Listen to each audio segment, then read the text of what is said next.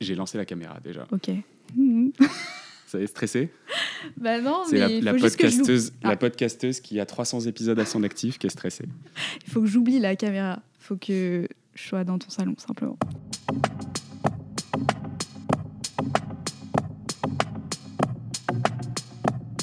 Nous pouvons nous contenter de sceller le sort des générations futures, nous qui sommes encore capables d'agir. Mais l'écologisme est une lutte pour les droits humains, pour la liberté, pour la vie. Alors j'espère contribuer un peu à la machine à penser de demain, avec ma voix, mes mots, avec vous, et grâce au débat que l'on provoque souvent dans notre entourage, nous, les hérétiques verts carencés en B12. Oikos, c'est la maison en grec. Parce que la maison n'est pas celle dans laquelle on s'enferme pour ne pas voir les problèmes du dehors, mais celle qui respire avec nous et qu'on appelle terre. Parce qu'avec elle, on peut construire un grand foyer, inclusif, bienveillant, moins riche de superflu et davantage empli d'humanité. Oikos est à la racine du mot écologie, comme nous sommes à la racine de ce nouveau foyer. Nous vivons dans un monde aux crises multiples, et si elles sont devenues normalité, c'est sûrement nous, humains, qui sommes en crise. Oikos est une feuille de brouillon, une boîte à idéal, un sac à colère au service de l'écologie. On parle de nos peurs, de nos espoirs, de nos révoltes, à nous, les gens qui pouvons encore faire basculer le monde. Qu'on soit désillusionnés ou utopistes, on est toutes et tous pleins d'angoisse, mais une liberté immense s'étale devant nous. Alors laissons nos pensées envahir l'espace sonore pour se battre contre le plus grand danger de notre temps, l'indifférence. Dans Écosse, on explore les bourgeons et les branches, les feuilles mortes et la sève d'un nouvel arbre de vie. Hello Par quoi on commence Je sais pas. Encore une fois, Ah. les deux podcasteurs qui savent plus par où démarrer. De ouf. Euh, bah non, mais écoute, tu as préparé un magnifique bol de questions. Dire bol de céréales, mais non, on va manger des questions. On va manger, on va bouffer de la question. Mais peut-être qu'on peut on peut commencer- se présenter, peut-être. Bienvenue dans The Big Shift et bienvenue dans Oikos. Bienvenue dans ouais. C'est sur Oikos que ça va Ouais, sortir. ouais, ouais, carrément. On sait jamais parce qu'avec Charlotte, elle a trois ou quatre podcasts différents sur lesquels on sait Non, pas. là, sur- on est, on est sur Oikos, on est sur la thématique écolo, donc euh, ce sera sur Oikos. Eh ben, bienvenue dans ces deux podcasts. L'épisode va sortir aux deux endroits. C'est un épisode un peu hors série. Euh, Mhm. L'objectif, c'est de vous faire découvrir euh, le podcast de Big Shift pour ceux qui sont sur Oikos d'habitude et le podcast Oikos pour ceux qui sont sur The Big Shift d'habitude. Euh, deux podcasts sur l'écologie avec des, des façons, de- des approches assez différentes. Différente, ouais. Mais et- complémentaires, du coup, c'est ça qui est sûr, intéressant. complémentaires. Tous- tous les avis, de toute façon, les- non, pas les avis, mais les, euh, les lignes éditoriales, Ouais. de toute façon, c'est un mix entre un animateur, euh, la façon d'évoquer des sujets, euh, des intervenants, ou pas d'intervenants d'ailleurs dans certains cas. Ouais. Et, et c'est pour ça d'ailleurs qu'on n'a aucun mal à aller mettre en avant des collègues podcasteurs, des potes, comme des Soif de Sens, des Basilic, des Sismic, des Oikos, des The Big Shift, parce que le- la concurrence dans le podcast, ça n'existe pas. Ouais. Euh, et donc aujourd'hui, voilà, petit épisode un peu hors série où l'objectif c'est de vous faire euh, découvrir peut-être aussi euh, plus que nos podcasts un peu notre, notre histoire à Ouais, chacun, pourquoi on a histoire. créé. Même, enfin, ça, ça recoupe un peu nos manières de travailler. Je pense que c'est ça aussi qui est intéressant de voir, bah, du coup, qu'est-ce que ça veut dire, quel impact ça a sur notre travail dans les podcasts. Et je pense qu'on va du coup voir pourquoi aussi on a des lignes édito qui sont pas forcément les mêmes, parce qu'on doit pas avoir les mêmes portes d'entrée dans l'écologie. Et Ouais, c'est c'est hyper clair. intéressant. Bah écoute, euh, alors on a prévu pour, euh, pour cet épisode euh, un bol de céréales. Dans ce bol de céréales, il y a des petits papiers dans lesquels il y a des questions. Et, et on va, et ce sont des questions d'ailleurs qui sont des questions assez récurrentes de chacun de nos épisodes Ouais, qu'on pose assez fréquemment à nos propres invités. Donc l'idée là, c'est de se soumettre à la question Ouais. qu'on a l'habitude nous de poser. Ça va être bizarre, mais ouais, du coup, c'est un peu des questions, des questions rituelles. Moi, je dis un peu ça. C'est un peu mes questions Ouais. rituelles. euh, Moi, j'ai pas de questions rituelles. En revanche, c'est vraiment toujours le. euh, Il y a une question que j'ai l'habitude de poser au début de chacun des. Donc, Ouais. Je pourrais, je pourrais Formule. accélérer un peu la formule et dire que c'est une question rituelle. Mais comme en plus, je la fais pas tout le temps euh, ou qu'elle change un peu en Ah. fonction de chaque invité. euh, T'as peur qu'on euh, t'attrape euh, par le col, genre, hé, t'as pas posé Ouais. ta question C'est pas une tradition. Ouais, Euh, ok. Donc voilà. Et comme on est chez moi, bah, je te propose que ce soit toi qui commence. Ok, donc je attends, on- je pioche une question et je te pose la question. Ouais. Faisons comme ça. Ok. Rien n'a été prévu. On a juste euh, découpé et écrit les ok. questions. Est-ce que tu es prêt pour cette question? Vas-y. Alors, tout simplement, comment te sens-tu vis-à-vis de la, de la crise climatique slash écologique?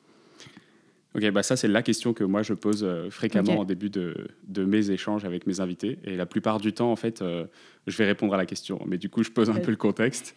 Euh, la plupart du temps, euh, je la modifie un tout petit peu en fonction de leur silo d'expertise. Mm. Donc, euh, si on est sur un épisode d'énergie, ça va être plutôt comment est-ce que tu te sens vis-à-vis de cette situation énergétique, comment est-ce que tu, toi, tu la vois avec tes yeux d'expert? Ouais. Si on parle d'alimentation, c'est sur la situation, sur l'agriculture ou sur la façon dont on utilise les sols, ou ce genre de choses. Et donc, elle est toujours un petit peu orientée, Ciblée, biaisée. C'est un peu ouais. genre votre, bah, quelle porte d'entrée vous Mm. avez sur votre, sur votre silo d'expertise. Euh, et moi, comment est-ce que je me sens vis-à-vis de la situation climatique, écologique? C'est assez variable euh, en fonction des jours et des semaines. Euh, je pense que The Big Shift, ça m'a énormément aidé à prendre du recul et à me Mm. sentir mieux. Même si, à la, en réponse à cette question, la plupart du temps, mes invités me disent qu'ils sont euh, euh, hyper stressés, hyper Mm. inquiets, euh, qu'ils ont peur pour le futur. Et euh, du coup, évidemment, bah, c'est des choses qui se transmettent, hein, c'est des émotions que, que, que je garde beaucoup. Et en même temps, bah, le, fait de, le fait de participer à cet élan, ça m'aide quand même pas mal à, à relativiser, à prendre ce recul-là. Et puis après, il y a des jours avec et des jours sans. Là, tu vois, avant-hier soir, je suis allé au théâtre voir Coupure. Je sais pas si tu as entendu parler de cette pièce, au théâtre de l'œuvre, super pièce. Je crois qu'ils ils ont la dernière. Bon, ce sera trop tard du coup quand l'épisode sortira, mais la dernière, c'est ce dimanche-là. On enregistre fin avril. Euh, Mais ils seront tout le mois de juillet à Avignon pour le festival. Euh, Ok, trop bien. Bon, donc, bah, euh, noté. c'est- euh, c'est coupure et en fait c'est l'histoire d'un maire écolo qui se retrouve à devoir et qui est face au débat de est-ce que j'in- j'installe des antennes 5G euh, dans, dans mon village ou pas? Mhm. et c'est pas aussi cliché que ça pourrait paraître c'est vraiment Mhm. genre, tout, euh, toute l'injustice mais aussi bah, tous les dilemmes qui se posent euh, toute la façon euh, est-ce que c'est comment est-ce qu'on fait pour transformer les choses à, à chaque échelle Mhm. qui sont en fait les personnes qui en pâtissent, qui sont les personnes qui peuvent en profiter. Et c'est hyper intéressant et ça met un petit coup de poing dans l'estomac. Et là, je m'en suis toujours pas tout à fait remis 48 Ok. heures plus tard. Donc là, je suis plutôt dans une, dans une phase un peu plus, euh, un peu plus Down, euh, euh. anxieuse, mais Mhm. mais il y a des phases beaucoup plus d'espérance. Voilà. Ok, parce qu'en vrai, on pourrait se dire, euh, avoir un podcast écolo, ça veut aussi dire bah, remettre le sujet sur la table. Enfin, on peut pas vraiment mettre la poussière sous le tapis, quoi. Ouais. On est un peu obligé de- d'avoir la tête dedans tout le temps. Du coup, on pourrait se dire, c'est marrant que tu dises que ça t'a permis de prendre du recul et ça t'a fait du bien. Parce qu'on pourrait se dire aussi que c'est un truc qui peut nous plomber aussi euh, à Ouais, force complètement. de- mais d'avoir euh, la tête dans des sujets compliqués, quoi. La deuxième, la deuxième partie de la réponse de la plupart de mes invités, c'est j'ai ces anxiétés, j'ai cette euh, rage, j'ai cette colère, j'ai cette Mm. euh, peur, et etc. Et ensuite, la deuxième partie, c'est mais ça va parce que je suis dans l'action. Mm, Et ouais, moi et- aussi, j'ai souvent le- ça comme réponse, effectivement. Et, le, euh, et The Big Shift, en fait, c'est un peu mon action, tu vois. Mm, mm, mm. Et du, et du coup, il y a, il y a un peu de ce.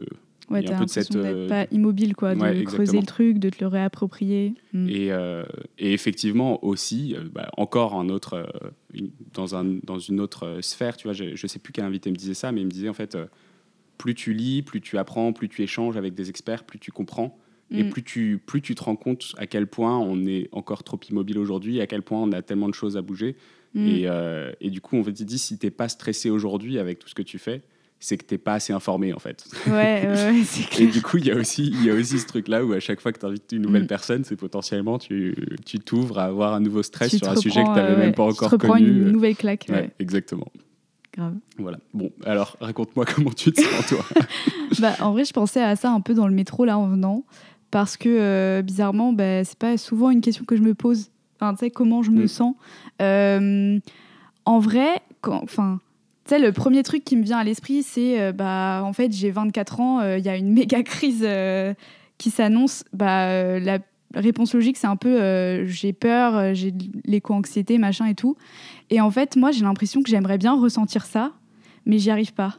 Enfin, je sais pas, en fait, le problème, il est trop énorme et il est trop euh, tellement complexe, ça touche à tellement de domaines différents que j'ai l'impression que c'est pas assez palpable pour que vraiment euh, j'ai je ressente la peur, tu vois. Dans... Mm. Enfin, moi, j'ai une approche, enfin, ça passe beaucoup par mes tripes et intellectuellement, je conçois que euh, c'est grave, que, enfin, je veux dire, rationnellement, ça me fait peur, mais je, je me lève pas tous les jours en, en, étant, tu sais, genre. euh, terrifiée par Ouais. euh, la crise. Enfin, en fait, juste, j'arrive pas à, à toucher du doigt ce truc-là.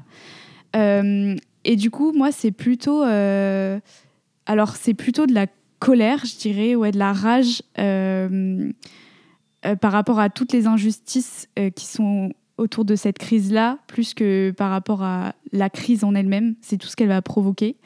Et quand même, la plupart du temps, c'est un espèce de, un espèce d'élan. Je sais pas si tu vois ce que je veux dire, mais ça revient un peu à ce truc d'être dans l'action. Mais pour moi, c'est vraiment, en fait, c'est tellement une, une, une fenêtre qu'on a pour, pour mobiliser sur plein d'autres mm. sujets que du coup, euh, moi, je tire ce fil euh, et, et, moi, j'ai vraiment envie qu'on vive autrement, qu'on fasse les choses autrement. Euh, et la société, même s'il n'y avait pas de crise écologique, climatique, elle ne me convient pas. Donc, en fait, moi, je le vois plutôt comme je me lève le matin parce que il euh, y a ce truc là qui, qui, peut mobiliser les gens et qui peut faire que vraiment on, shift et on prend une nouvelle trajectoire. Et, euh, et ouais c'est plutôt euh, ouais je, dirais pas que je me sens bien parce que c'est une opportunité parce que je trouve ça hyper chelou quand même de dire ça comme ça mais je me sens let's go quoi. Je sais pas comment dire. Est-ce que est-ce que tu, tu te considères Gen Z ou millennials? Parce qu'à 24 ans là du coup tu es pile entre les deux ouais bah je sais pas vraiment. Euh, je me suis jamais vraiment posé cette question. Toi, tu me considérais comme quoi? Bah, En fait, euh, quand, quand, tu parles de ton rapport, tu vois, de j'arrive pas à, à, le, à, le, concevoir comme mm. euh, quelque chose de terrible. Euh. Je sais pas, j'ai l'impression que c'est ce que ressentent beaucoup des millennials, c'est-à-dire, genre, on est écrasé, pas, pas, des, pas les les Gen Z, mm-hmm. c'est-à-dire, on est écrasé par euh, quelque chose qui est plus, haut, plus fort que nous, on peut rien faire, et du coup on est un peu résigné, et en même mm. temps on fait notre truc dans nos coins et ça nous va bien.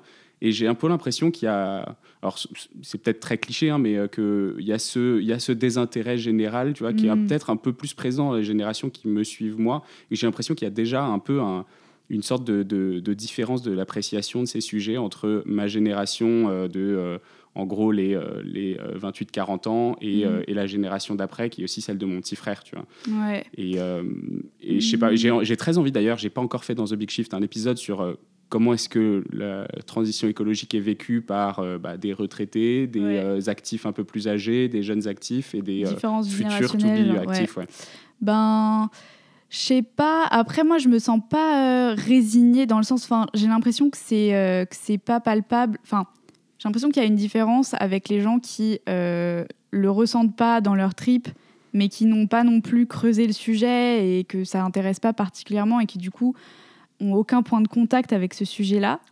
Et moi, j'ai plus l'impression que c'est euh, j'ai euh, j'ai un point de contact, euh, je m'engage. Après, c'est peut-être aussi, enfin malheureusement, tu vois, mais l'habitude aussi d'entendre tout le temps ce sujet-là. Enfin, moi, ça me fait toujours bizarre. des fois, je discute avec des gens et et tu sais, euh, dans la conversation, ils me regardent et ils me font Mais tu te rends compte et tout Et euh, enfin, en fait, c'est un peu genre Bah ouais, je me rends compte en mm. fait. Enfin, bien sûr. Mais, euh, mais je dirais pas non plus que c'est de la résignation. Mais je vois ce que tu veux dire, ce changement où peut-être les choses sont perçues de manière de plus en plus intense par les plus jeunes. Mm. après, enfin, je sais pas si c'est humainement possible de se sentir vraiment enfin, si on, si on devait ressentir la peur vraiment dans nos tripes tous les jours, du coup, enfin, je sais pas comment on ferait pour vivre, tu vois. Ça s'appelle l'éco-anxiété. Il y a des gens qui se font traiter chez les psychologues pour ça. ouais, mais tu vois ce que je veux dire? J'ai l'impression que, bien sûr, euh, il y a des fois où je ressens de l'éco-anxiété, mais en fait, euh, c'est pas, enfin, c'est sur des sujets précis. C'est genre quand tu regardes euh, un paysage qui est en train de disparaître, quand tu penses à une espèce qui est en train de disparaître, quand tu penses à, à une injustice, machin et tout, mais euh, c'est pas la globalité du sujet, c'est trop énorme. Enfin, c'est comme si on se sentait euh, euh, personnellement concerné et, et qu'on, je sais pas, là je te parle d'une peur vraiment physique, quoi. Genre, tu ressens la peur, c'est pas, j'ai l'impression que c'est pas à ce niveau-là, enfin, que c'est pas humainement possible de, de ressentir autant de trucs à la fois. Mais bon, après peut-être, hein, je sais pas. Peut-être j'ai de la chance. je ressens pas, euh, je suis pas écrasée par euh, la peur.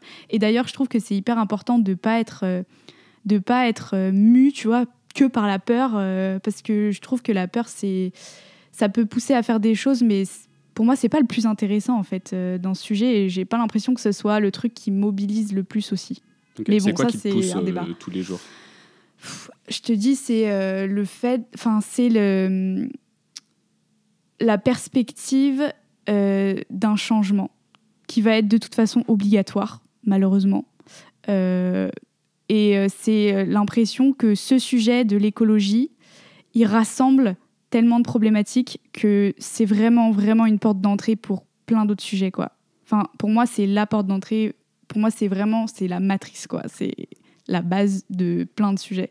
Et je, je pense qu'on peut choper pas mal de...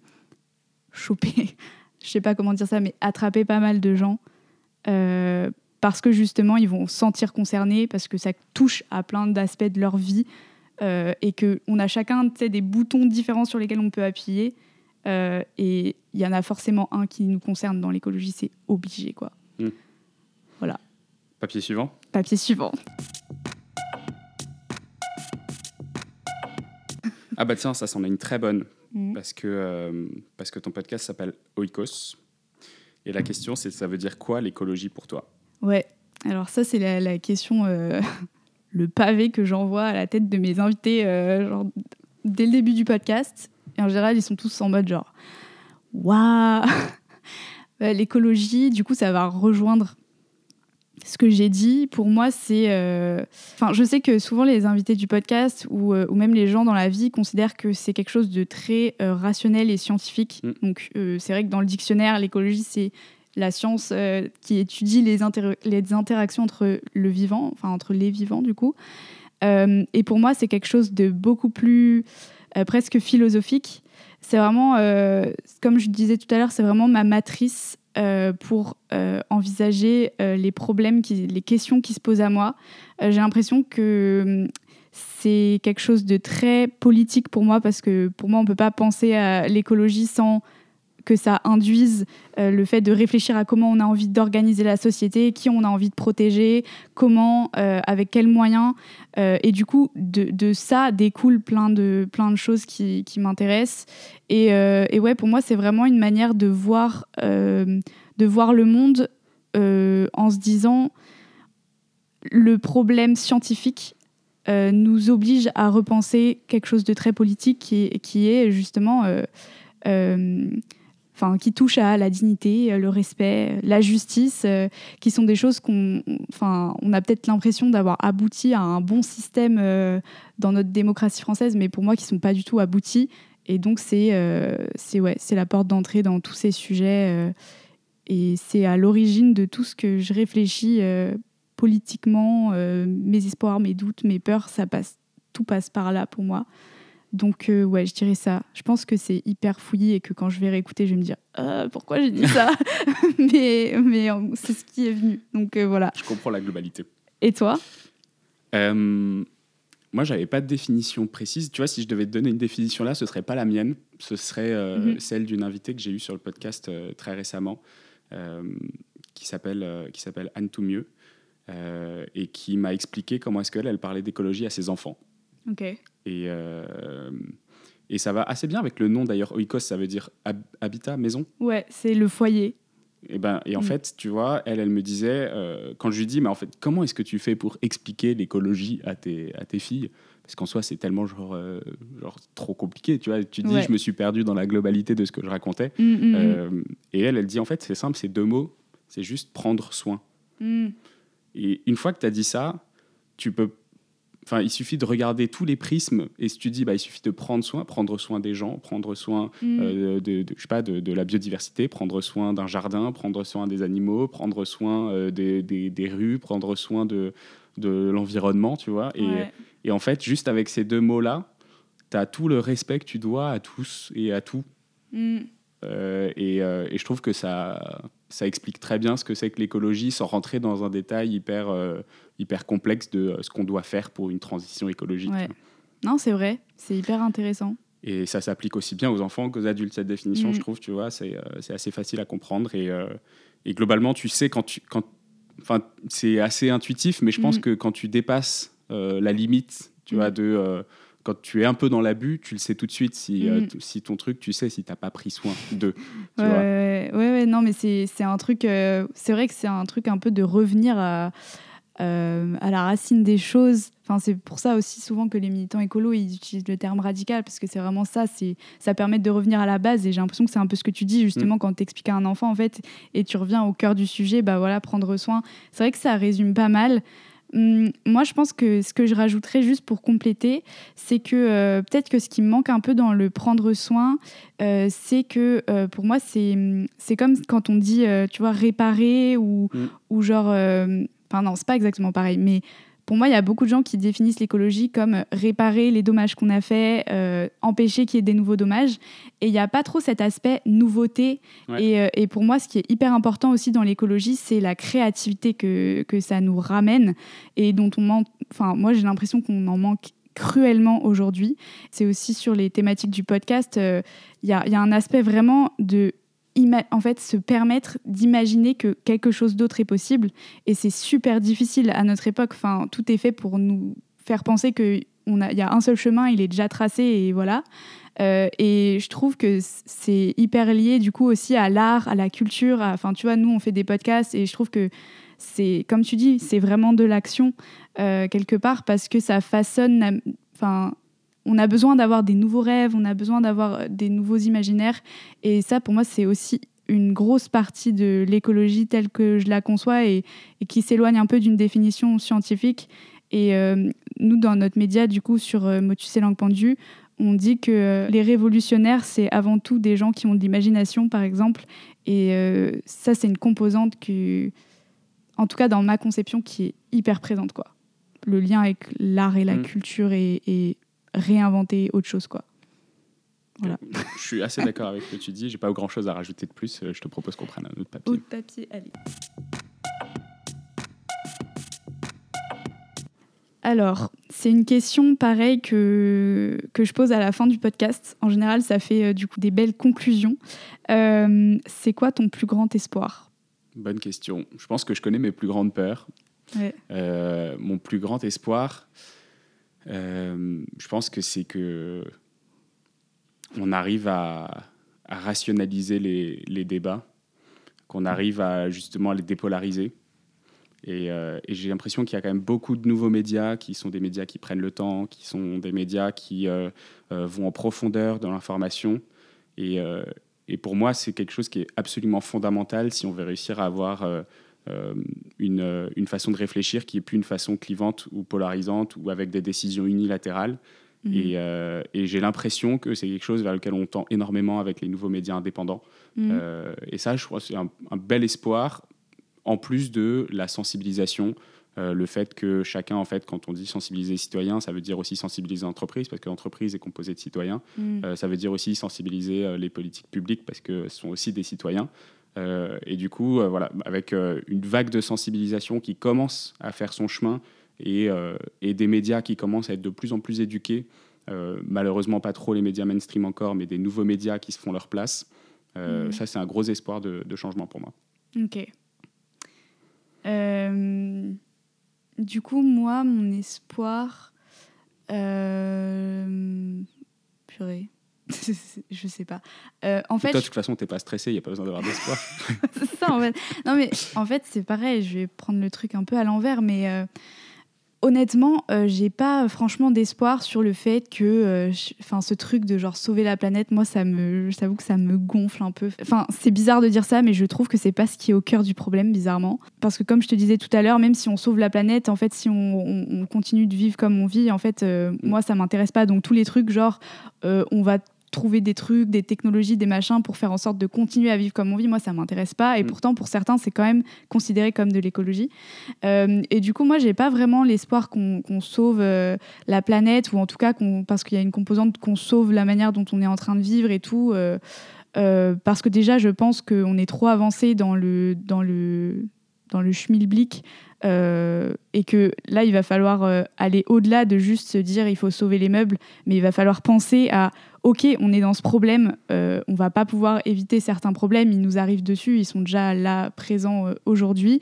Et du coup, c'est plus bah, comment on va euh, s'adapter dans le sens comment on va vivre, comment on va protéger euh, les gens, comment on va renouer des liens entre nous, faire des, soli- des solidarités, justement informer les gens au mieux, etc. Ça, c'est hyper important. Et du coup, bah, en fait, quelque part, le fait que j'ai pas d'espoir, m'amène à penser euh, d'autres espoirs, mais qui sont pas directement liés à la crise écolo. J'ai Ouais. pas l'espoir qu'on sauve le monde, mais j'ai l'espoir que euh, dans les manières qu'on va avoir de, de penser à notre, à notre réorganisation par rapport à cette, à cette problématique qui nous arrive dessus, vont sortir des choses justement avec la créativité, etc., qui vont être vraiment euh, belles, je pense. Parce qu'il y a déjà des prémices, en fait. Euh, on a toujours l'impression qu'on n'a pas trop d'exemples de comment on pourrait vivre autrement, mais il y a vraiment des, il y a vraiment des initiatives un peu partout et j'ai pas, enfin, je pense pas spécialement à je sais pas, genre un village euh, tu sais, euh, qui vit en autonomie, je sais pas quoi. Non,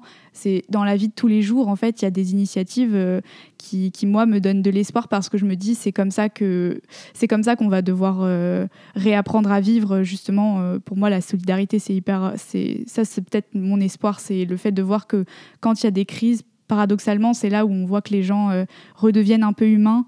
Euh, et, et, commence à, repenser euh, justement aux bases, à prendre soin des autres, à, se poser des questions sur euh, bah, comment la personne à côté de moi est en train de, de vivre le truc, ce mm. qu'on peut pas faire quand on est pris dans des vies qui, ne s'arrêtent pas et qui se remettent pas en question. Quoi. C'est, j'ai encore oublié quel, quel invité me disait ça, mais lui, un de ses espoirs, c'était qu'on, il disait de toute façon, on n'aura pas de transformation tant qu'on se prend pas un énorme mur parce que de, bah, en fait, euh, euh, il a fallu qu'on se prenne le Covid pour euh, transformer un peu la façon dont on fonctionnait sur beaucoup de choses, sur les déplacements, etc. Et il dit en fait, moi, mon espoir, c'est qu'on se prenne un gros mur à 130, mais le plus tôt possible. ouais. Et il y a un peu de ça dans, ta réponse, j'ai l'impression, tu vois. Bah, à la fois, enfin, à la fois, je suis un peu d'accord avec ça. Genre, on a besoin de se prendre un mur, mais c'est pas vraiment. Je pense qu'on a besoin, c'est, je pense qu'on va se le prendre parce que malheureusement, on n'est pas capable de, de, bifurquer avant. Euh, mais après, moi, ce qui me, ce qui me trouve un peu le cœur quand on dit ça, c'est qu'en fait, euh, euh, nous, on va pas se le prendre en fait le mur, mais d'autres gens vont se le prendre avant nous. Et ça, je trouve que c'est aussi hyper important à dire, c'est que quand on parle de euh, on va dans le mur ou genre les conséquences du réchauffement climatique sont déjà là, bah on parle pas de nous en fait, on parle pas de nous qui avons des étés, euh, enfin c'est déjà nous quelque part qui avons des étés à genre 50 euh, degrés pratiquement dans certaines zones, mais c'est tous les toutes les personnes qui vont pas s'en sortir. Et malheureusement pour elles, en fait le mur il va pas leur servir à juste euh, avoir un déclic, mais en fait, il va les tuer, quoi. Et genre, c'est, enfin, c'est aussi toutes ces questions-là qui, qui, qui, se mélangent. Enfin, c'est plein de paradoxes, de toute façon, les rapports à l'écologie, mais quelque part, euh, ouais, je trouve que on a besoin de se prendre un mur, mais il faut jamais oublier que euh, le mur, il y en a qui vont pas aller plus loin, quoi. Ok, qu'est-ce qui te fait te sentir mieux? Ce qu'on a quasiment un peu évoqué déjà. On a déjà plus ou moins répondu. On cherche si j'ai un, autre truc euh, intéressant à dire sur ça. Hmm. Ouais, je pense que juste pour, enfin, pour revenir un peu sur ce que tu disais euh, sur l'action, effectivement, vu qu'il euh, y a cette partie très culturelle pour moi de l'écologie, je trouve que c'est Anna Arendt qui disait ça les mots justes trouvés au bon moment sont déjà de l'action. Euh, ou sont de l'action, bref, je sais plus la formulation exacte. Donc je trouve que ce qu'on fait, par exemple, avec nos podcasts et tout, pour moi, c'est déjà de l'action. Mais ce qui me fait me sentir mieux, c'est aussi euh, de d'agir plus concrètement, dans le sens, euh, j'ai l'impression qu'il faut toujours que ce que je fais dans dans la culture ou dans écrire, etc., il faut que ça s'équilibre aussi avec le fait d'être sur le terrain de temps en temps parce que je trouve que c'est Enfin, ça remet un peu les idées en place. Et euh, ça fait du bien, pas parce que euh, j'aime particulièrement. Euh, ça veut dire quoi? Ça veut dire descendre dans la rue pour aller manifester contre la réforme des retraites Ouais, ça, peut prendre plein de, plein de formes, tu vois, mais même, même faire des actions de désobéissance civile de temps en temps, ou en fait, enfin, toutes les formes d'action qu'on peut imaginer, pas forcément d'ailleurs très radicales, mais juste aller jardiner, enfin, je sais pas tisser des liens avec ses voisins. Euh, mais en fait, moi, j'ai aussi besoin de me dire, euh, je vis pas juste dans ma tour d'ivoire en train de mm. commenter le monde, mais je prends part aussi à, ce monde-là parce que sinon, ça. T'as déjà fait de la euh, désobéissance civile? Ouais, j'en ai déjà fait. ouais, carrément. Bah, en fait, moi, je me suis engagée avant de faire le podcast. Je me suis engagée. Je suis rentrée chez Greenpeace. Et, et, du coup, ouais, j'ai fait des, des, actions de désobéissance civile pendant les, les années euh, vraiment de, des grèves pour le climat, euh, de la démission de 2018-2019. Ouais, euh. exactement. Et la grosse action de désobéissance civile que j'ai faite, c'était la République des pollueurs. Euh, je sais pas si ça te parle, mais c'était une action qui a été menée conjointement par Greenpeace, Alternativa et les Amis de la Terre. Et en fait, le but, c'était de cibler quatre tours de la défense euh, et d'empêcher euh, ces, ces, entreprises de travailler euh, toute la ah, journée. Ah si, ça me dit un truc, ouais. Donc il y avait dans les entreprises, je sais plus, mais il y avait Total, je crois qu'il y avait la Société Générale et il y avait, il y avait encore une autre. Et puis moi j'étais sur une annexe du ministère de la Transition écologique. Et en fait, à côté du pouce, à la défense, à côté du pouce, non, c'est pas ça? Ouais, peut-être. Je ne suis pas hyper familière des tours de la défense, mais ah, moi, c'est mon, lot quotidien. On est, on est logé à la défense, nous, euh, dans les locaux. Bah, voilà. bah, du coup, tu vois euh, où ça s'est passé. Et du coup, en fait, euh, ça, c'était vraiment la première grosse action de désobéissance civile en France. Ça a commencé à, à se populariser dans le sens. Il y avait de plus en plus de gens qui voulaient faire de la désobéissance civile. Et du coup, on était, je crois, plus de 2000 militants coordonnés genre, ce jour-là.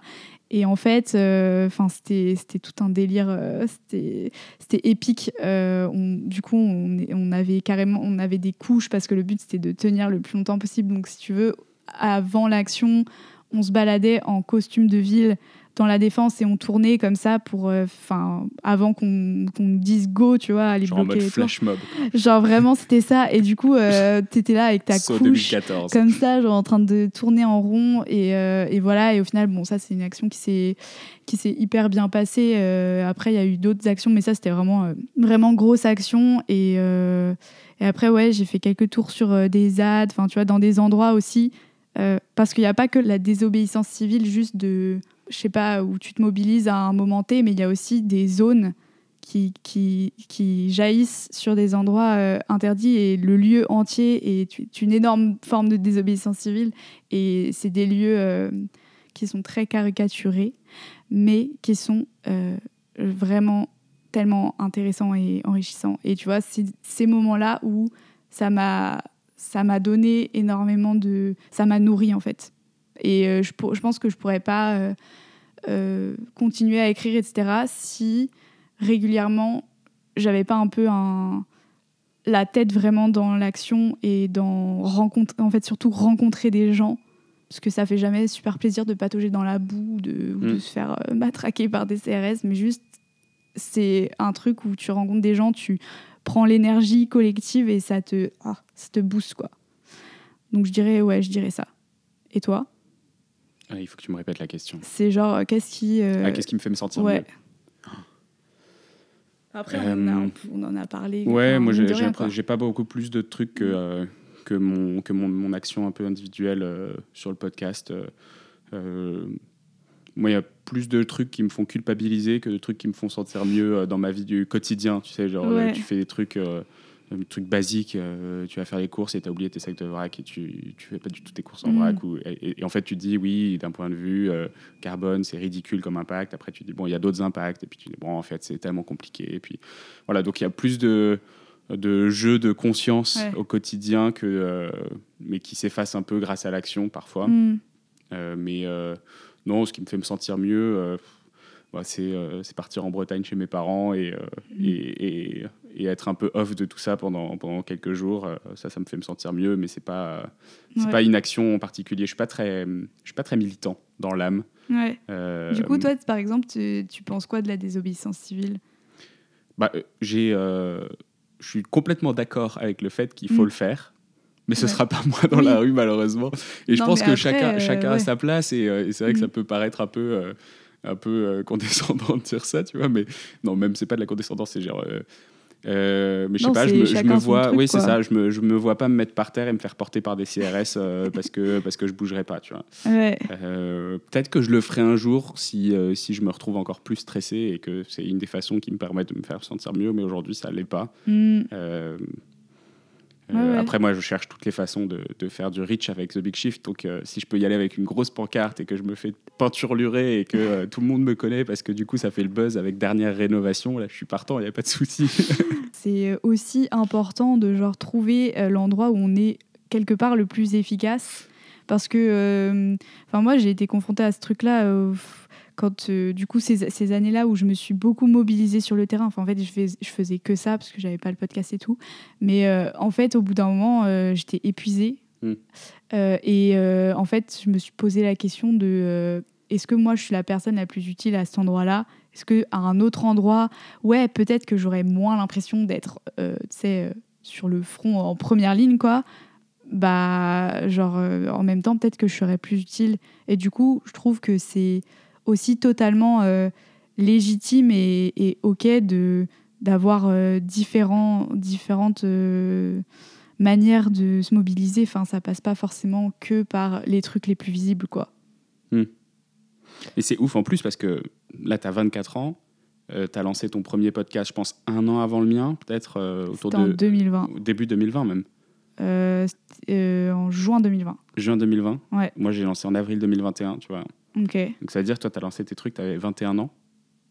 20 ans, 21 ans? Euh, ouais, c'est ça. Ouais. Je trouve ça hallucinant. 21 ans. genre, de ce d'avoir déjà un pris part à- au mouvement podcast euh, un peu dans le juste au moment où ça commençait à grandir, d'avoir fait tout ça pendant que tu étais étudiante, euh, d'avoir pris position, d'avoir pris ce parti-là, tu vois, moi c'est pas des trucs que j'avais du tout en tête, je pense que je manquais de Mhm. maturité là-dessus. euh, Tu veux euh, dire que quand- j'étais jeune euh, à T'étais ce- jeune militante Hmm, et euh, maintenant il y en a de plus en plus, Ouais. mais déjà il y a 3-4 ans c'était pas trop le cas je trouve. hmm. Bah, c'est vrai que ça, la question, euh, elle euh, prend de l'ampleur. Mais après, ouais, je pense que c'est. Enfin, en fait, euh, je pense que c'est aussi. euh, Je sais pas, c'est aussi un truc que j'ai depuis longtemps. Et Ouais. je pense que tu as, des trucs, des sujets sur lesquels tu vas plus euh, avoir vraiment besoin de, de t'exprimer. De... Et moi, c'est arrivé tout au même moment, tu vois. Enfin, c'était le moment des Gilets jaunes et tout. Moi, ça m'a énormément parlé, ça m'a questionné. Et en fait, tout est. Enfin, le moment où je pense, moi, j'étais à ce stade de où je pouvais réfléchir à ça, où j'avais l'espace de réfléchir à ça aussi, parce que c'est aussi une question de, bah voilà, j'étais pas sous pression par d'autres trucs et tout. Et en même temps, bah, l'actualité qui faisait que, en fait, euh, tout ça a, fait que, boum, euh, je, j'ai pas trop. Ouais, c'est tombé au. C'était le moment de ma vie où c'était le bon moment, quoi. Bien joué. Donc c'est ton tour. C'est- vraiment genre dur de- euh, de fastidieux de cette histoire de. là. Ouais, c'est hyper fastidieux cette histoire de papier. Ok. euh, bah, du coup, ça fait un peu lien avec ce qu'on disait avant. Euh, raconte ton déclic écolo. Euh, j'ai pas eu de déclic moi. J'ai pas l'impression. En fait, euh, Mm. j'ai euh, j'ai l'impression d'avoir glissé là-dedans au fur et à mesure euh, des années. Et euh, D'avoir glissé là-dedans. non mais ouais vraiment genre oups plouche. T'as glissé sur Mais, une peau de euh, banane, quoi. C'était l'écologie, en fait. Ouais. Mais euh, non, en fait, j'ai commencé, j'ai commencé ma carrière dans l'industrie parce que je trouvais ça très stylé. Et, et, j'ai eu une opportunité pour aider un groupe industriel à lancer une boîte de recyclage, de recyclage de plastique. Donc, eux, ils fabriquaient des emballages en plastique et je me suis. euh, et en gros, j'étais un peu en mode euh, intrapreneuriat et je lançais pour eux une activité de recyclage. euh, où on achetait des déchets chez des clients à qui ils vendaient des emballages et puis euh, on les transformait un peu partout euh, en Europe pour en refaire de la matière première recyclée qu'on intégrait ensuite dans les emballages qu'on revendait aux mêmes clients pour essayer de fermer la boucle le plus possible. Euh, et j'ai passé quatre ans là-dedans, et, euh, mais plutôt euh, en mode industriel. Et du coup, ça a été quand même le premier pas sur OK, qu'est-ce que c'est le recyclage Pourquoi on en a besoin? On, a, on a intégré la, la fondation Hélène MacArthur, et notamment l'initiative qui s'appelait la, New Plastic Economy, où il y avait pas mal de débats là-dessus, et où on commençait à entendre parler des termes. c'était reuse, redu- reduce, reuse, recycle donc Mhm. les trois R qu'on a aussi en français. Euh, et c'est à ce moment-là où j'ai commencé à me dire ah oui mais nous en fait on est sur le R de recycle et euh, il manque les deux R avant de reduce et reuse et, euh, Mhm. et en fait du coup bah, quand tu es dans une boîte comme ça et ben, du coup je me mettais à réfléchir et en même temps on avait un peu le le, le recyclage comme élément un peu salvateur de, de tout le système Mhm. et du coup, j'ai quitté la boîte, euh, bah, pas par mon choix, enfin, non, un choix, euh, disons, après le Covid, on m'a demandé d'aller prendre la direction d'une usine euh, lo- loin de Paris et Mhm. j'étais pas encore prêt, et du coup, on s'est séparés. Et du coup, à ce moment-là, j'ai donc mon, mon ami et associé Jérémy qui m'a qui m'a proposé de lancer une boîte dans l'audio et on a lancé une boîte dans l'audio. On a commencé à accompagner des, des clients sur, sur la partie podcast, voix off, etc. Et, euh, et puis au bout d'un moment, on a lancé nos propres podcasts pour tester le truc. Mm. Et, et, les deux podcasts ont marché. Donc, on a commencé par lancer le podcast de mon associé sur l'immobilier. Puis, du coup, moi, il me manquait un peu la petite fibre que j'avais commencé à travailler autour du mmh. recyclage, ok, qu'est-ce que c'est, etc. Et je me suis dit, bah, qu'à cela ne tienne, je vais lancer un podcast sur le recyclage du plastique. Mmh. Et puis en ayant fait euh, la liste des dix premiers invités, je me suis dit ah merde en fait euh, c'est que euh, des chimistes, c'est que des mm. des industriels, pas certain que ce soit des trucs grand public, ça va partir dans les trucs techniques tout de suite, ça va être un peu compliqué. Et puis en plus au bout de dix épisodes, j'ai quand même l'impression que j'aurais fait le tour, à moins d'aller checker la totalité des plastiques, des, des multicouches, des façons de produire, etc. Effectivement, ce qui peut être intéressant, mais un peu niche. et je me suis dit bon bah il faut que, il faut que j'ouvre un peu plus le mm. truc. Et en cherchant en fait des personnalités, des invités, j'ai découvert d'autres sujets. Et c'est un peu là où j'ai commencé à m'intéresser. Et puis entre-temps, en plus, il y avait euh, mon frère et ma belle-sœur qui s'intéressaient beaucoup à ces sujets, qui m'en parlaient. Et du coup, voilà, j'ai commencé à, aller dans cette démarche et à me dire, bah, en fait, je vais lancer un podcast sur l'écologie. Et comme ça, euh, j'apprendrai en même temps mm. sur ce sujet qui commence à m'intéresser en même mm. temps que je le, que je le fais. Et puis, euh, en plus de ça, euh, mes potes te diront que euh, j'ai toujours été très droit dans mes bottes, avec une volonté de justice, avec une volonté mm. d'égalité. Et du coup, ça, évidemment, c'est des, des, sujets qui résonnent. Tu disais, quand tu prends par le prisme de l'écologie, tu peux toucher mm. à tout. Et c'était un peu ça, tu vois. C'était le truc de Ah, bah oui, en fait, si, je vois, si je vois ce truc-là avec le prisme de l'écologie, je peux toucher à ça, à ça, à ça, à ça. Mm. Et du coup, c'est plutôt ça qui m'a fait me lancer presque par intérêt égoïste, tu vois, genre le sujet m'intéresse, j'ai fait, et maintenant du coup, effectivement, ça devient euh, plus une, une passion, euh, mais euh, et peut-être le fait, tu vois, d'être rentré aussi un peu doucement dans cet écosystème sans avoir de claque, c'est ce qui fait aussi que je me sente moins peut-être euh, moins éco-anxieux que certaines personnes qui ont mm. tout reçu d'un coup. On me parle beaucoup souvent de euh, j'ai bouffé les conférences de Jean Covici ou, euh, ou ce genre de truc. Et du coup, maintenant, je me sens trop mal. Mm. Et, et peut-être que le fait d'avoir fait ce truc-là un peu de façon plus, plus linéaire que exponentielle, mm. tu vois, ça m'a aidé à, à, prendre le recul plus facilement là-dessus. Voilà. Mais c'est ça mon, mon, mon histoire. Ok. Ok. Ouais, non, c'est intéressant le fait de Enfin, je pense que c'est bizarrement, c'est pas si commun que ça, tu vois, les gens qui rentrent dans le sujet un peu par un mélange de, pareil, tu vois, de circonstances, euh, de genre, euh, bah, j'ai envie de faire un podcast et en même temps, euh, j'ai un peu cette fibre et en même temps, j'ai le truc du plastique. Enfin, c'est, c'est ouais, je suis d'accord avec toi, c'est plus souvent des gens qui racontent des trucs où, genre, ils ont fait une dépression pendant un an et, et, du coup, ils, ont, ils sont rentrés là-dedans comme ça. Mais mm-hmm. du coup, moi mon histoire avec ça, c'était euh, bah en fait pareil, j'ai toujours euh, j'ai toujours eu un peu une fibre euh, enfin j'ai toujours grandi en ville. Donc je vais pas te dire j'avais la fibre nature machin pas du tout, mais ça l'écologie c'est toujours un truc qui m'a parlé qui m'a titillé. je sais que j'avais les oreilles qui traînaient quoi quand, quand j'entendais parler de ça et tout. Et ce que je te disais, là, le, ressenti de ce monde va. Enfin, j'aime pas la manière dont ce monde fonctionne. Euh, je pense que je l'ai toujours euh, un peu eu. Enfin, j'ai toujours un peu eu ce truc un peu d'envie de, révolte, quoi. Euh, et après, je suis Enfin, je suis rentrée à Sciences Po, du coup, forcément, tu as un peu la tête dans toutes les questions politiques, euh, machin. Euh. donc, euh, même si j'étais pas politisée, je viens pas du tout d'un milieu politisé ni militant, c'est un truc où j'ai baigné quand même dans des questions de société, d'actualité, de, de débat, de gens pas d'accord, de vision et tout.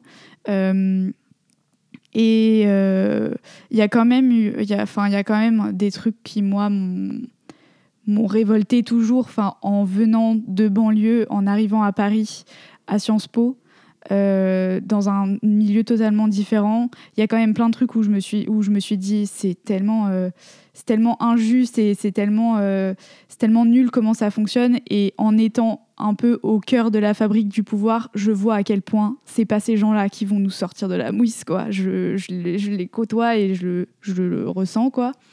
Et en fait, le truc qui a fait un peu, euh, qui a fait exploser la poudrière, c'est euh, à la fois la, la, période, donc la démission de Nicolas Hulot, euh, bon, personnage, voilà, controversé maintenant, mais mine de rien, sa démission, je pense que ça a été un peu euh, aussi une révélation de tout ça et peut-être que ça a formalisé ce que moi je pensais de. En fait, ça sert à rien d'aller euh, sonner les cloches euh, du monde politique. C'est aussi des questions qu'on doit se réapproprier nous.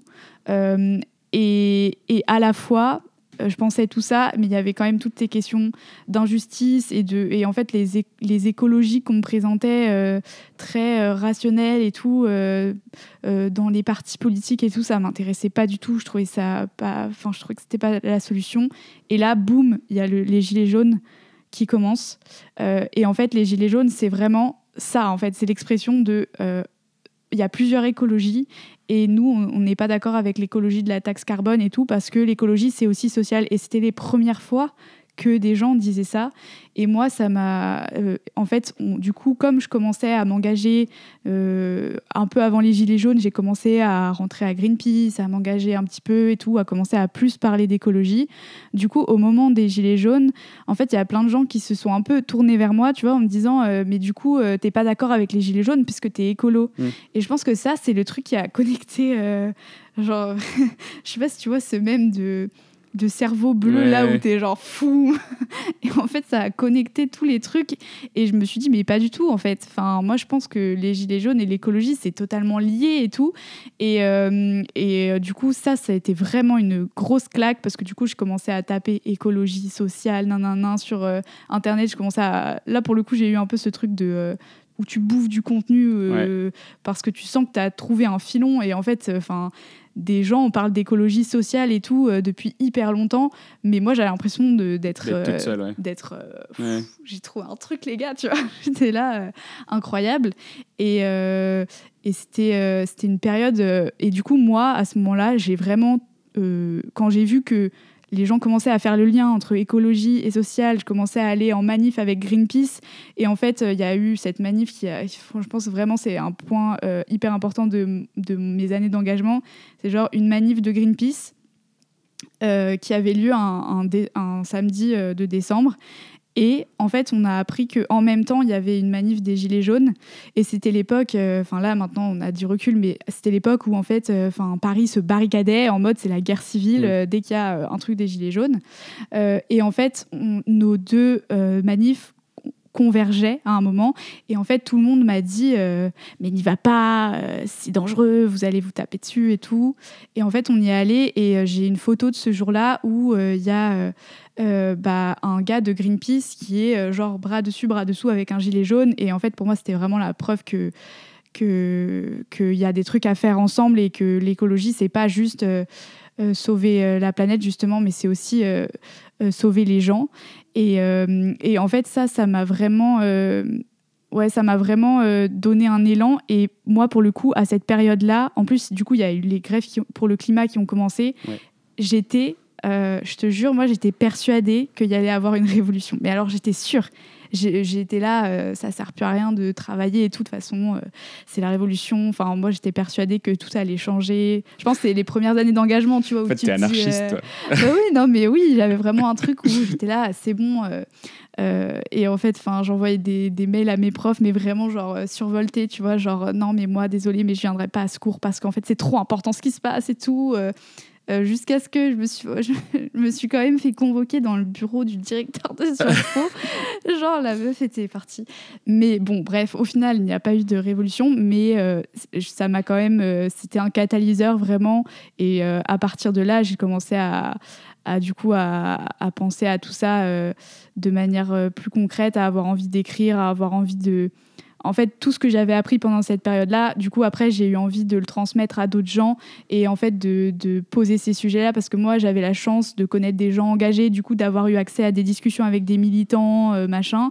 Mais en fait, quand je parlais à mes potes, euh, bah, eux, ça leur parlait pas du tout. Et pour eux, l'écologie, c'est toujours la taxe carbone, par exemple. Et du coup, moi, j'avais envie d'un espace où on puisse se poser et discuter d'autres choses. Et c'est ce qui a lancé euh, Oikos et toutes les, tous les autres trucs derrière. Et je pense que c'était vraiment ouais, c'était vraiment la période, euh, la période déclic. Mais pareil que toi, je mm. j'ai pas eu euh, genre un moment vraiment déclic, mais c'était une année, je pense, de boum. Et toi, du coup, qui a beaucoup réfléchi, tu vois, moi, je suis arrivé par l'audio pour créer un podcast sur l'écologie. Mm. Toi, tu es arrivé par l'écologie pour créer un podcast. Mm. Du coup, c'est peut-être plus, plus pertinent pour toi de dire pourquoi est-ce que tu as créé un format autour du format. Pourquoi tu es allé autour du format podcast et pas un autre format? Euh, bah parce que je pense que je suis hyper mal à l'aise déjà avec la vidéo. Euh, Ça fait une demi-heure qu'elle jette des regards inquiets à la caméra qui est là. Je, la regarde vous pouvez retrouver plein de, de, petits contenus vidéo euh, sur, euh, sur Instagram d'ailleurs, si vous voulez. Ouais, ils sont très cool. mais ouais, non, je pense que d'un point de vue très pragmatique, en fait, la vidéo, je trouve que c'est un peu plus, enfin forcément, c'est plus intimidant. et j'ai toujours eu un, eu un, truc avec le son. mon papa est ingénieur du son. Euh, donc euh, forcément, enfin, j'ai baigné dans ce truc, euh, dans ce truc de son, et je trouve que le podcast, j'en écoutais beaucoup à l'époque, et je trouve que ça, justement, ça permet de prendre le temps. Il y a quelque chose d'hyper intime aussi qui, je trouve, est va, plus percuter une, une, part sensible, tu vois, des gens que euh, quelque chose de, de, vidéo ou quoi. Euh, et je parlais de ça la dernière fois avec euh, ma mère et on se disait, parce que j'avais retrouvé en fait un, moi du coup j'enregistre tout et n'importe quoi. sur mon téléphone, j'ai vraiment des enregistrements de repas. Donc, en fait, j'ai retrouvé un enregistrement d'un repas random qu'on avait, qu'on avait partagé un été avec mes grands-parents et tout, ma famille. Et c'était il y a genre euh, plusieurs années. Et quand on l'a réécouté, on s'est dit c'est fou parce qu'on a vraiment plus l'impression d'être dans le moment, tu vois, d'avoir fait réapparaître, ressurgir ce moment que si on avait regardé euh, une photo ou une vidéo. Parce que tu as un truc. Euh, ouais, c'est ça, mm. exactement. Tu as, ce truc de l'imagination. Et du coup, je pense que tout ça a fait que, que je me suis dirigée vers le podcast, mais c'était aussi beaucoup moins réfléchi que ça. C'était aussi juste le podcast. Bah, en fait, c'est hyper c'est un outil populaire presque, dans le sens où on peut se le réapproprier très facilement. Bien sûr euh, que euh, un son, euh, un bon son, une bonne acoustique, c'est hyper important. Et maintenant, je suis un peu une contrôle fric de ça à force. Et en plus, avec mon papa, c'est un truc vraiment. Je pense que c'est plus important que ce qu'on ne le croit, mais n'empêche que on peut très facilement enregistrer un podcast euh, et, du coup, moi, j'avais accès à des micros grâce à mon père, en fait, et je pouvais me faire la main, euh, juste choper ces micros, et je sais même plus trop comment euh, j'ai formulé ça, mais j'ai juste dit un jour, ouais, j'aimerais bien faire un truc dans le son, et mon père, il était là, genre, hein, enfin qu'est-ce que tu me dis? Moi, je pensais que genre j'allais lui demander et que le lendemain, tu vois, j'allais publier mon podcast. Pas du tout. ça a pris plus de temps que ça, mais n'empêche que c'est quand même un outil plus facile, je pense, que, que la vidéo. quoi. Bah, oui, niveau montage, niveau. Euh, ça n'a rien à voir. C'est très clair. Et pourtant, euh, quand on a lancé Go Studio, moi j'ai quand même passé euh, un été. en fait, moi je suis plutôt audio type mélomane. J'écoutais pas trop de podcasts, mais j'adore la mm. musique, j'adore chanter. c'est un, des hobbies qui me prend le plus de temps, je pense, tu vois. Mm. et, et, du coup, ouais, je pense que c'est plutôt par là où je me suis dit, vas-y, en plus, ce sera utile. Et du coup, j'ai passé, je pense, trois mois à juste créer des épisodes de podcast pour des pseudo-clients, à leur envoyer en leur disant hey, j'ai créé un podcast pour vous, est-ce que ça vous intéresse? Mais je les mm. faisais juste euh, pour voir si ça prenait quoi. en me faisant la main. Mm. Et, euh, et, je pense que j'ai dû euh, suivre 150 ou 200 heures de formation YouTube sur le montage, le mixage, le mastering, les, tous ces trucs-là. Comment est-ce qu'on traite une voix, comment est-ce qu'on traite un mm. instrument, comment est-ce qu'on crée un son MIDI, etc. Et, tout et, et j'adorais, j'adorais. Et c'est aussi pour ça, je pense que le podcast je pense qu'il faut être passionné pour, euh, pour avoir la persévérance de continuer épisode après épisode, un épisode par semaine, jusqu'à trois épisodes par semaine pour toi, tu vois. Mm. Et, euh, et, je pense que du coup, cette passion, elle est pour, pour le médium, pour la technique et pour le contenu, elle est indispensable.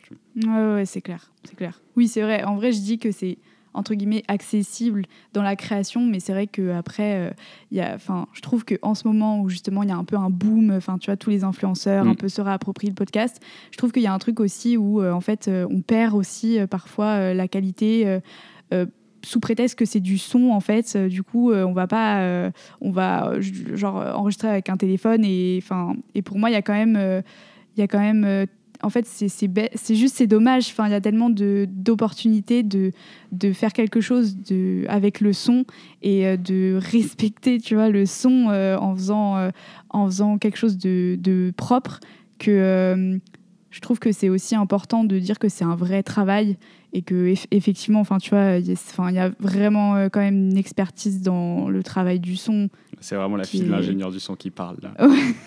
non, mais Il y en a beaucoup qui diraient mais non, de toute façon tu prends, un, tu prends un petit téléphone, tu le passes dans une IA qui va corriger tout ce qui va pas. Bah et puis maintenant après, tu as des technologies, mais enfin c'est quand même un, un, peu un art et c'est peut-être un truc qu'on dit pas assez aussi. Mais bon, mm. je suis partie dans un débat. Euh, non, mais je suis très d'accord sur le son. Mm, mm. Next ou euh, est-ce que tu veux qu'on passe à autre chose? Euh, je sais pas ce que c'était la. Ah oui, bah en plus, la dernière question, elle est. Je pense qu'on en a déjà parlé. en C'est quoi votre plus grande peur? C'est en fait c'est la question qui, euh, qui contrebalance euh, l'espoir. Ouais. Je pose les deux en même temps. Euh, C'était à moi de la poser ou c'était à toi de la poser? C'était à moi de la poser. Ouais. Tu veux répondre ou pas? Moi, j'en ai une. Enfin, on n'en a pas parlé, mais du coup, j'ai une réponse un peu euh, là-dessus. euh, Vas-y, Euh, comme ça, je réfléchis pendant ce temps. Bah, en fait, j'en parlais quand Je sais plus. Je sais même plus avec qui j'en parlais, mais assez récemment. Bah, je pense qu'on en a parlé avec toi, mais juste off, juste avant. Une de mes plus grandes peurs, tu vois, c'est que on trouve un, on trouve un, un système qui nous permette de euh, continuer à consommer comme, euh, comme aujourd'hui, tu vois. Mm. Et on parle beaucoup euh, de la fusion nucléaire, on parle beaucoup de l'hydrogène blanc maintenant depuis quelques jours, on parle beaucoup de l'hydrogène vert, on parle beaucoup de, des biocarburants, on parle toutes ces nouvelles énergies qui nous Mm. permettraient de faire comme si il n'y a rien à changer. Et tu vois, c'est ce que tu disais aussi, c'est l'écologie, c'est un prétexte pour pouvoir changer beaucoup de choses dans la société. Mm. Et, et moi, j'ai presque peur, tu vois, qu'on qu'on ait la capacité d'avoir une source d'énergie euh, qui soit euh, enfin, euh, en grande quantité, peu chère, accessible. Mm. Je pense que c'est presque pas souhaitable. Tu vois. Et ça, c'est Ouais, une de ouais, mes peurs. La peur, elle vient du fait que les gens pensent qu'on peut l'obtenir Mm. autant que on pourrait effectivement l'obtenir. tu vois. Et euh, la peur de les gens pensent qu'on pourrait l'obtenir, c'est du coup l'inaction qui en découle Mm. parce qu'on se dit de toute façon dans 10 ans on l'a. Mm. Et euh, la peur de euh, on l'obtient vraiment, c'est bah, en fait du coup on recommence avec l'hydrogène Mm. blanc, ce qu'on a fait avec le pétrole pendant 50 ans, et en plus avec l'effet rebond, bah, on produit encore plus pendant des dizaines et des dizaines d'années. Et en fait finalement on change rien et c'est et t'as la très bonne excuse pour rien changer. Et, et je pense que c'est ma, le, la source énergétique, c'est une, euh, une de mes plus grandes peurs, le, le Mm. principe. Et euh, d'ailleurs, euh, c'est une des raisons pour lesquelles la BD de Jean Covici, Le Monde sans fin, est sur ma table là, juste ici. C'est, euh, parce que l'é- l'énergie comme base de tous ces problèmes-là, je, je le ressens très très fort. Ouais. Et ça, c'est ma plus grande peur, je pense. Hmm. C'est intéressant parce que du coup, moi, j'ai moins ce prisme. Enfin, du coup, peut-être que je fais un peu l'excès inverse, tu vois, de vu que pour moi, l'écologie, c'est. Enfin, je me suis souvent sentie exclue de, de gens qui parlaient d'écologie parce que j'avais pas de background euh, scientifique. Mm. Du coup, j'ai peut-être fait un peu l'excès inverse où, euh, du coup, euh, par exemple, sur l'énergie, euh, c'est des sujets pour moi qui sont tellement terre à terre et rationnels qu'ils me font presque un peu peur et du coup j'ai peut-être beaucoup moins ce lien tu vois à, ces- Mm. à ce genre de sujet. Moi ma plus grande peur, je pense que ça rejoint un peu ce que tu dis, mais c'est qu'en fait on- euh, maintenant que l'écologie euh, c'est en il y a une majorité de Français qui pensent que c'est un problème, euh, qui, s'en enfin, préoccupent, en tout cas qui disent s'en préoccuper. J'ai peur qu'en fait, ça devienne un peu un truc fourre-tout où euh, on fait les choses euh, pour les mauvaises raisons. Donc c'est un peu ce que tu dis, tu Mm. vois, de sous prétexte d'écologie, en fait, cautionner des trucs qui nous font euh, pas aller mieux. Et après, y a, enfin, ça pose aussi des questions parce que du coup, enfin, tu vois, tout à l'heure, tu parlais de, de clivage et tout, et moi j'ai l'impression que, alors c'est un peu hot take, enfin unpopular opinion, mais genre, euh, pour moi, l'écologie, c'est clivant. Pour moi, c'est un clivage parce que c'est Mm. forcément, quand on réfléchit à la manière dont on veut réorganiser la société, bah forcément, en fait, euh, on, on, on va pas tous avoir la même manière. Et je me dis, tant mieux. Euh, et juste, j'ai peur que, euh, à force de, du coup, de vouloir que tout le monde fasse de l'écologie absolument, bah, du coup, que, en fait, euh, on, enfin, on fasse semblant qu'il y ait une seule sorte d'écologie et que ce soit bah, l'écologie du greenwashing ou l'écologie. Et en fait, je trouve que c'est important de euh, pas d'être euh, là en mode on est les guides spirituels, on définit qu'est-ce qui est. Enfin, pas du tout. Mais en fait, juste d'avoir les outils critiques et de rester en questionnement constant pour pas juste gober n'importe quoi et, et en fait croire qu'on est tous en train de changer le monde alors que pas du tout quoi. Et ça c'est un truc vraiment qui me fait peur parce que je trouve que c'est un des un des retours de bâton qu'on peut se prendre euh, quand on est content que euh, de plus en plus de gens soient sensibilisés. Et effectivement, c'est une bonne nouvelle, mais je trouve qu'il y a ce risque qui se précise de plus en plus. Quoi. Hmm. Je sais pas si tu vois ce que je veux dire. Si, mais si, ouais, je vois. C'est ouais. Un peu. euh, C'est un peu un sujet difficile en général. Les gens, ils veulent pas trop rentrer dans ça parce que euh, c'est plus facile, tu vois, de se dire. euh, Mais l'écologie, c'est l'écologie et tout le monde est d'accord. Et de toute façon, il faut lutter pour l'écologie. Et en fait, de pas aller plus loin. Mm. Parce que si on va plus loin, on commence à voir que euh, les manières de répondre à la crise, elles sont tellement différentes. Mais pour autant, je pense que c'est important de le faire quand même. Voilà. On a passé une heure à répondre à ces petits papiers. Incroyable. euh, on n'avait que six questions pourtant. Ouais. Euh, est-ce que où est-ce qu'on peut te trouver du coup sur les plateformes euh, mhm. C'est quoi ton média euh, T'enregistres trois épisodes par semaine, alors pas forcément pour les mêmes podcasts, mais du coup, c'est quoi ton, ouais. ton modus operandi? Alors, euh, du coup, Oikos, euh, ça fait partie d'un média qui s'appelle Motus et Langue Pendue. C'est un média engagé pour penser la société autrement. Et en fait, on part, on part de problématiques intimes et on rentre dans les sujets par l'intime et et des histoires personnelles, des conversations. Voilà, on essaie de faire les choses un peu différemment. Euh, et on produit des écrits et des podcasts. Et du coup, on peut euh, nous trouver sur notre site internet, c'est euh, motuslemedia.fr. Ou sinon, on est pas mal sur Insta aussi, euh, motuslemedia. Euh, et voilà, ça c'est les principales choses. Et après, pour les autres podcasts, euh, bah, du coup, tout est centralisé aussi sur Motus. Mais euh, si vous voulez vous intéresser direct, bah, du coup, c'est Vacarme des jours, c'est un podcast sur l'actualité où on chronique l'actualité. Qui n'est pas forcément centré écologie, celui-là. non, c'est pas, c'est pas, c'est pas centré écologie. Oikos, c'est vraiment le podcast qui, qui parle d'écologie. Et puis après, il y a aussi, du coup, là, on vient de sortir un, un nouveau podcast euh, disparaître sur totalement un autre sujet, mais pas, euh, pas moins révolutionnaire, euh, qui, est, qui, est, sur l'amour. et ça s'appelle Disparaître. Et voilà, c'est une histoire d'amour raté en six épisodes. voilà. Et toi, ça, c'est des podcasts qui marchent bien, ça. Hein. Les, ouais, séries. Euh. Ah, bah, c'est le podcast qui a le mieux marché euh, sur, euh, sur les relations amoureuses. bizarrement, les, ça, ça excite les foules, vraiment. tu dis, j'ai vécu une histoire d'amour raté, t'as 50 personnes qui se lèvent en disant, moi aussi. Ouais, ça m'étonne pas. Alors que j'ai raté mon écologie, bon. j'ai raté mon ma bifurcation écologique. Ouais. Et toi, du coup, pour les personnes et, qui... Et du coup, euh, pour les oikosers, je sais pas comment on les appelle. Euh, ils, n'ont pas de nom, ils pas de nom. mais... Euh, Parce que j'essaye de faire... Je commence subtilement à essayer d'amener le mot gros changeur. Les gros changeurs. mais mais je ne suis pas certain que ce soit encore très, très accepté. Moi, j'aime bien, je trouve ça marrant. Les oikosers... Malheureusement, les shifters, c'est déjà pris. bah ouais, du coup, toi, t'as pas... Moi, je sais pas trop, hein, franchement. Parce que du coup, moi, sur le podcast aussi, j'ai un pseudo, parce qu'à la base, c'était mon pseudo de quand je faisais de la désobéissance civile. Ah, je voulais demander, soldat petit pois, c'est ça C'est ça. Et du coup, je sais pas si on pourrait dire, je sais pas, les petits pois. Non, c'est nul, c'est nul. On oublie. On a, les poisseux. les poisseux, c'est horrible. non, ouais, les, les personnes qui écoutent Oikos, les auditeurs. Yes. Et bah, du coup, moi, c'est The Big Shift.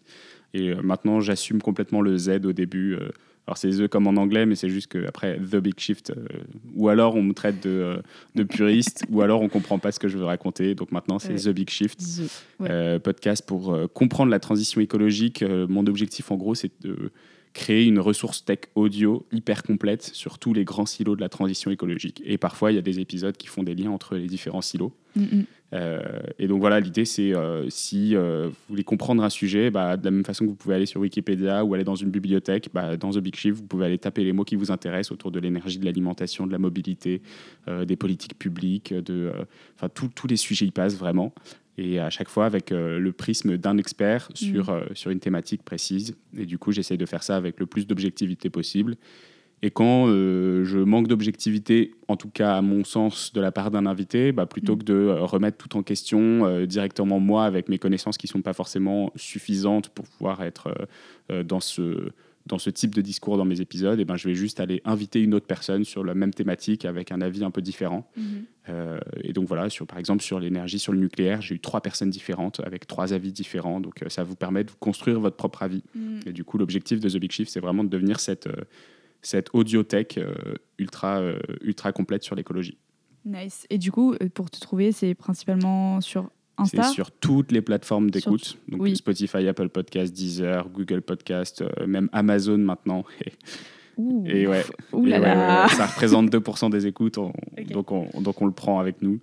Euh, Amazon qui ont mis The Big Shift en avant, euh, notamment sur la plateforme, ce qui a, ce qui a fonctionné un peu. Donc bon, voilà, c'est euh, c'est unpopular le opinion puisqu'il y en a apparemment. Euh, et euh, effectivement, ouais, sur Instagram, euh, on, essaye, on essaye de publier du contenu plusieurs fois par semaine, qui sont souvent du contenu issu des épisodes, parce que Mhm. les épisodes sont filmés. Euh, mais voilà, on les met pas sur YouTube, mais on met des petits contenus vidéo sur, sur, les, sur les plateformes. Il y a un peu de TikTok, mais, mais j'ai pas craqué l'algo, donc j'y Ah arrive ouais pas. Euh, ouais, nous aussi, on a essayé de lancer. et, euh, et il, faut, il faudrait que je fasse plus de choses euh, face caméra, que je monte Ouais. ma tête. On m'a demandé de dur, le faire hein. plusieurs fois. TikTok. et, euh, et du coup, on a un prompteur en plus maintenant, donc on va pouvoir commencer à créer du contenu face caméra, etc. Nice. Donc voilà un peu l'ensemble. Et puis à côté de ça, du coup, j'ai Echo Studio, qui est une agence de production de podcasts euh, pour les marques. Et donc on, on travaille avec une quinzaine de clients. Et en parallèle de ça, on a une formation pour les entrepreneurs qui veulent lancer leur podcast. Et, euh, et voilà, et j'ai souvent des, des, petits- des sessions sur euh, lancer un podcast à impact, donc euh, type The Big Shift, type Oikos, etc. Mhm. Et donc on essaye d'accompagner le plus d'entrepreneurs là-dessus. On a un partenariat avec Make Sense Mhm. sur ce sujet. Très cool. Et est-ce que je peux juste rajouter un truc? Parce que quand tu parlais de Je sais pas. quand tu parlais de The Big Shift, je me suis, euh, je me suis dit, j'ai pas dit ça en fait. Euh, tu disais ouais avec le plus d'objectivité possible et j'ai oublié de dire que du coup sur Motus aussi notre parti pris c'est euh, de le faire avec le moins d'objectivité possible. non mais Non, en mais c'est bien, on euh, parlait, on parlait tout à l'heure de, d'angle de vue, de complémentarité, de ah ouais, non, ligne éditoriale. Bah, c'est pas moins, du tout la même chose. Du coup, justement, nous, c'est notre parti pris, c'est de dire, on n'est pas journaliste professionnel, on, pré- on prétend pas l'être, et en fait, on, nos entrées dans nos sujets, c'est euh, nos tripes et euh, ce qu'on vit, et donc on essaye d'avoir une multitude de points de vue et tout sur le média, euh, mais chacun, on parle au jeu, et, du coup, on n'est pas, on pas des experts du sujet, on creuse peut-être du coup pas du tout de la même manière et pas aussi profondément ce que tu pourrais faire, mais on, le fait vraiment par nos prismes intimes et personnels. Et, voilà, du coup, on fait un peu l'inverse de, de ce qu'on apprend en école de journalisme, je pense. et euh, c'est un vrai parti pris. Mais du coup, c'est important de le préciser aussi, je pense, euh, pour les gens qui, qui écoutent. Trop cool. donc la complémentarité. Et donc, n'oubliez pas que lancer un podcast, c'est un animateur, une éditoriale, un contexte, un format, etc. Et qu'il peut y en avoir mille sur l'écologie. Et, et, euh, franchement, lancez-le si vous avez envie. Mm. Euh, Appelez-nous pour vous, pour vous lancer. Et on vous aidera, on vous, on vous briefera et puis on vous mettra en avant. Euh, Ça nous ferait très plaisir. C'est clair. Merci beaucoup, Charlotte. Bah, merci à C'est la toi. fin de cet épisode. Yes. Allez, ciao tout le monde. Salut.